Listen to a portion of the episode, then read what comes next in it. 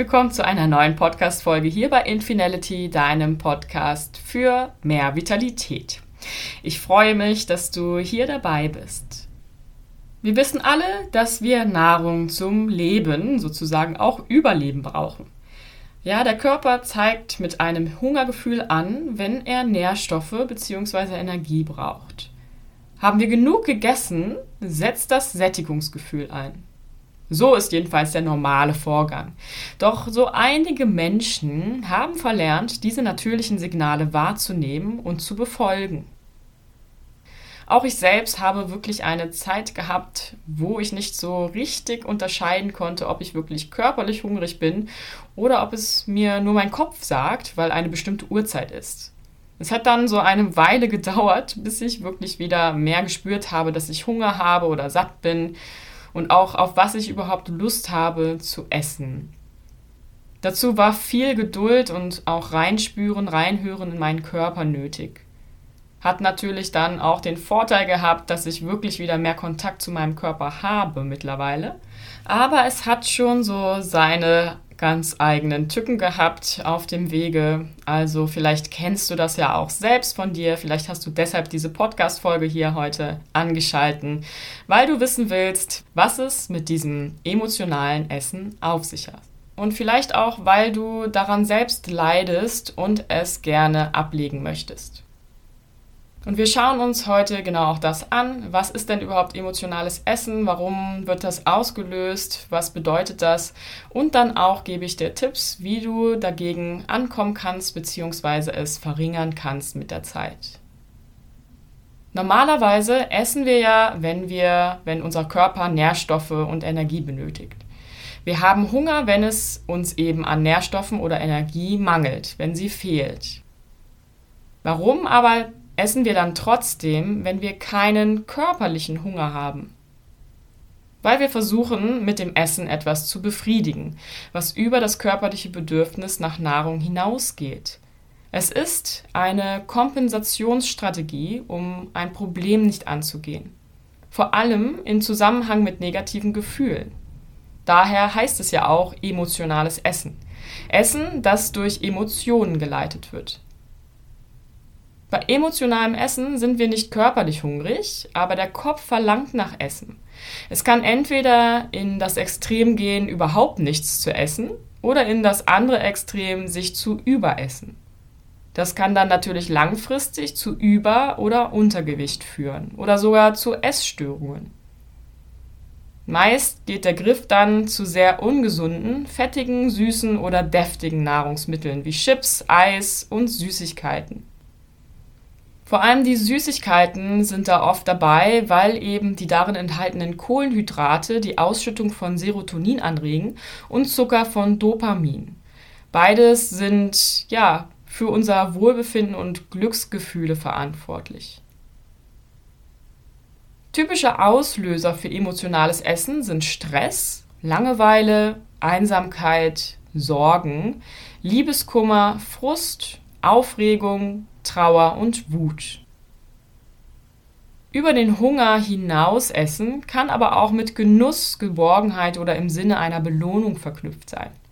Denn schon von klein auf haben wir Essen in einen positiven Zusammenhang gebracht, zumindest im Regelfall.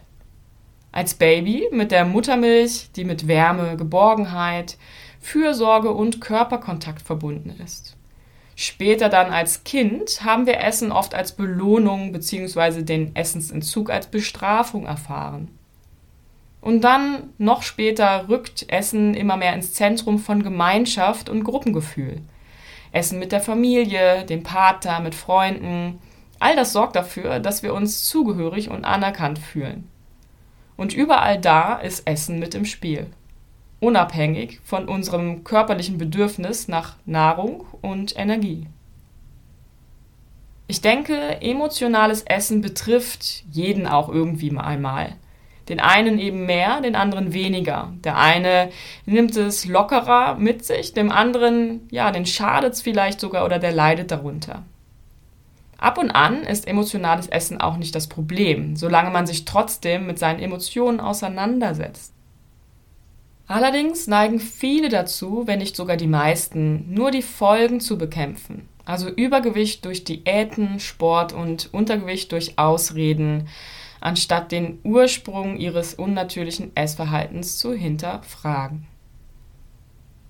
Emotionales Essen wird aber wirklich schwierig, wenn es zur Gewohnheit wird, wenn kein natürliches Hunger- und Sättigungsgefühl mehr wahrgenommen wird, wenn es außer Kontrolle läuft und der Gang zum Kühlschrank zum Automatismus wird.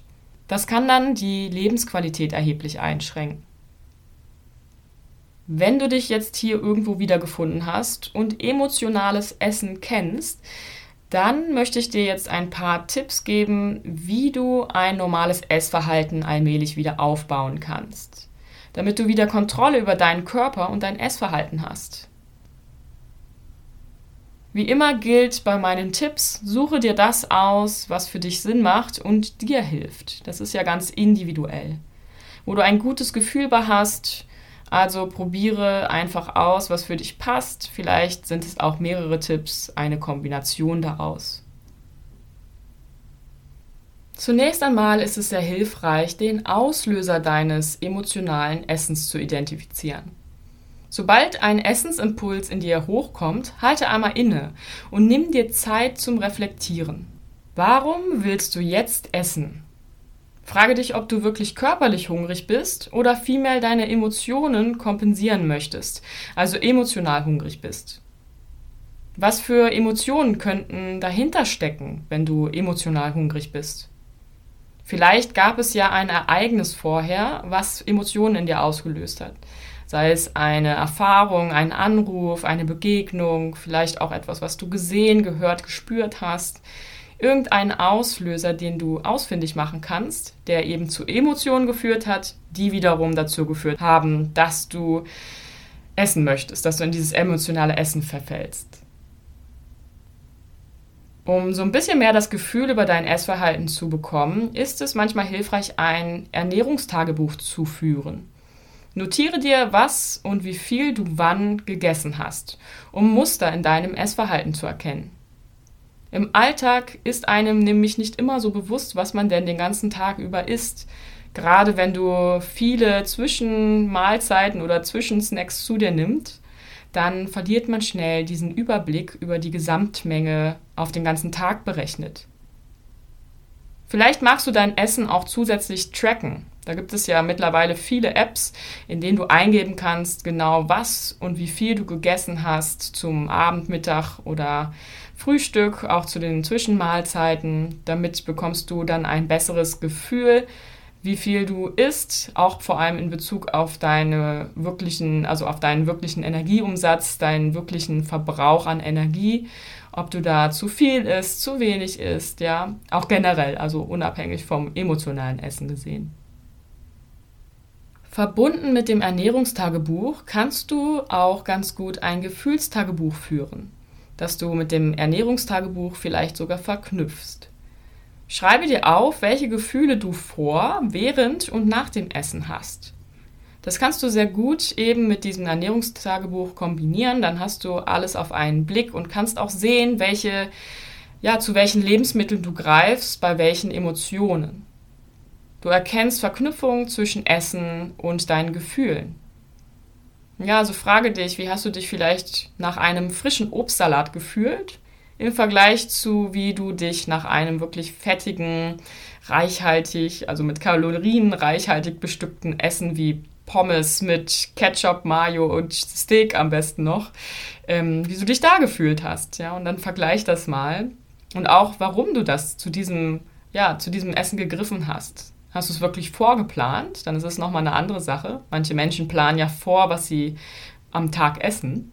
Oder bist du ganz intuitiv rangegangen und hast zu etwas gegriffen? Ja, und dann ist es eben interessant zu schauen, welche Emotion dahinter lag.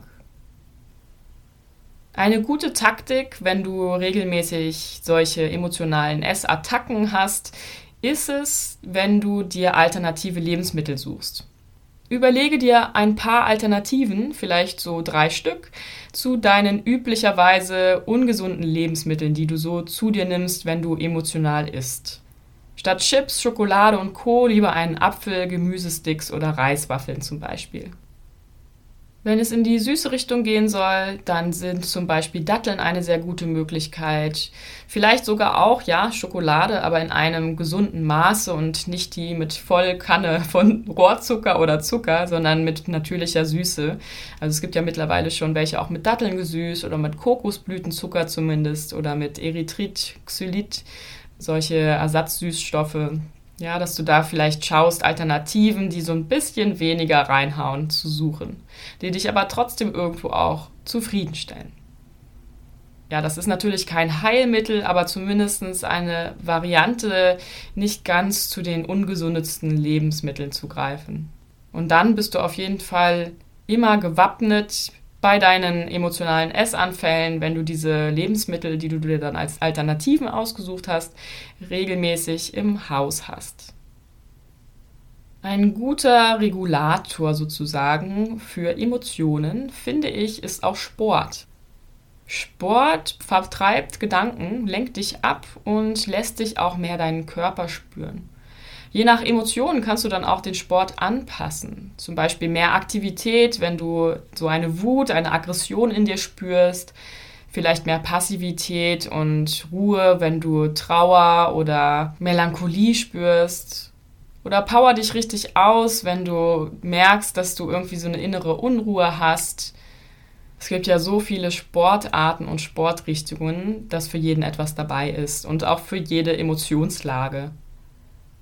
Ein weiterer Vorteil dabei ist, dass Sport Glücksgefühle ausschüttet und du auch etwas Gutes für dich, für deinen Körper getan hast und vielleicht dann eben auch so ein bisschen regulieren konntest, dass du nicht mehr emotional hungrig bist, weil du einerseits die Emotionen quasi durch Sport abreagiert hast und zusätzlich Sport eben deinen ja, dein Kreislauf angeregt hat, dass du von Natur aus, von, von der, vom Hunger aus, vom Körper aus Hunger hast, also körperlicher Hunger in dir getriggert wird.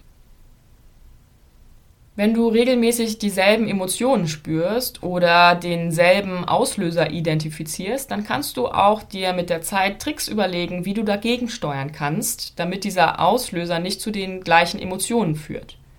Zum Beispiel, wenn dir langweilig ist, dann such dir etwas, wo du dich mit beschäftigen kannst. Wenn du traurig bist, dann telefoniere vielleicht mit einer Freundin. Wenn du Stress hast, dann suche dir Taktiken zum Stressmanagement. Also mache etwas, bevor der Auslöser, der sonst zu Emotionen führt, die dann zu emotionalen Essen führen. Suche dir etwas, bevor das eintritt, damit diese Emotionen nicht entstehen oder diese Emotionen eben nicht zu emotionalen Essen führen. Ein weiteres Tool, was in so vielen Fällen hilfreich ist, ist die Meditation. Wenn du gerne meditierst, dann setz dich einfach mal in Ruhe hin und finde Klarheit in dir. Schau und beobachte, was in dir vorgeht, anstatt zu handeln direkt, also nicht in die Aktion zu gehen, sondern einfach mal passiv zu beobachten, ganz objektiv am besten, zu schauen, was in dir los ist. Und manchmal findet man dann in dieser Ruhe und Stille auch echt diese Klarheit, die es braucht, um zu sich zu finden und auch Verständnis für sich aufzubringen. Vielleicht sogar auch Dankbarkeit, dass man gerade diese Emotion durchlebt und eben auch die Emotionen annimmt, ohne dass man sie kompensieren will, ohne dass man sie unterdrücken will durch Essen zum Beispiel.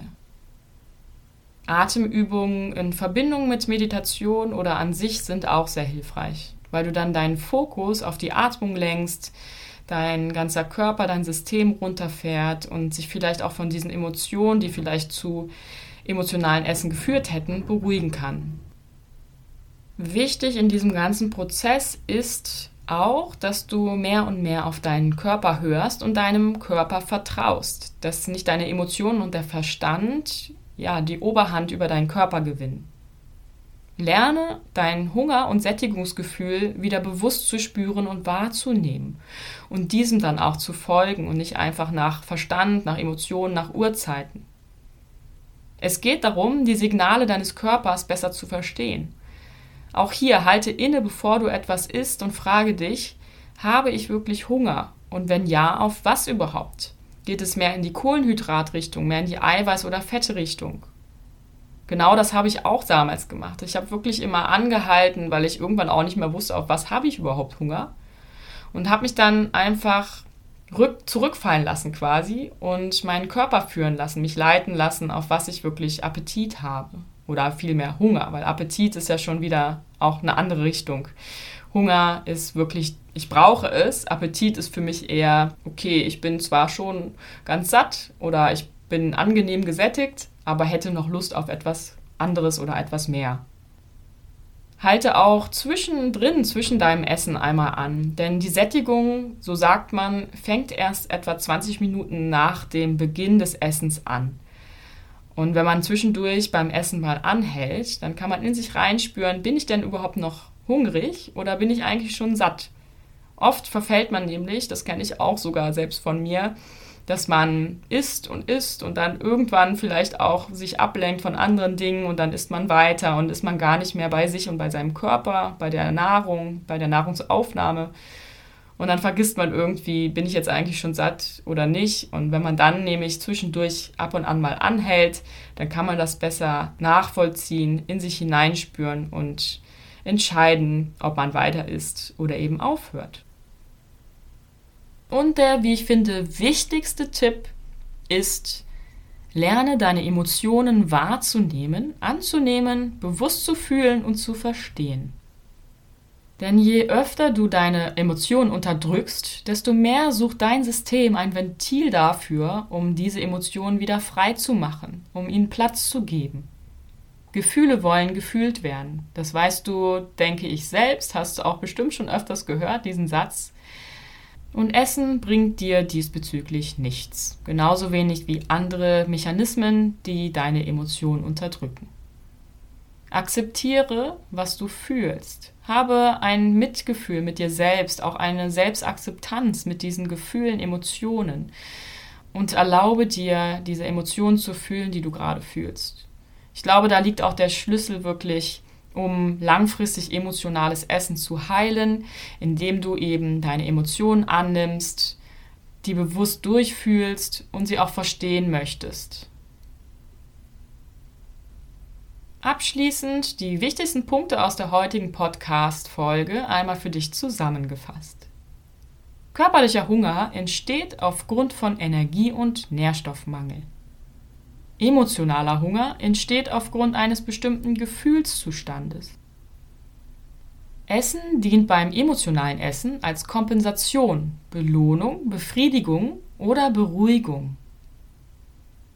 Auslöser für emotionales Essen können Stress, Langeweile, Einsamkeit, Sorgen, Liebeskummer, Frust, Aufregung, Trauer und Wut sowie die Sehnsucht nach Genuss, Geborgenheit und Wärme sein.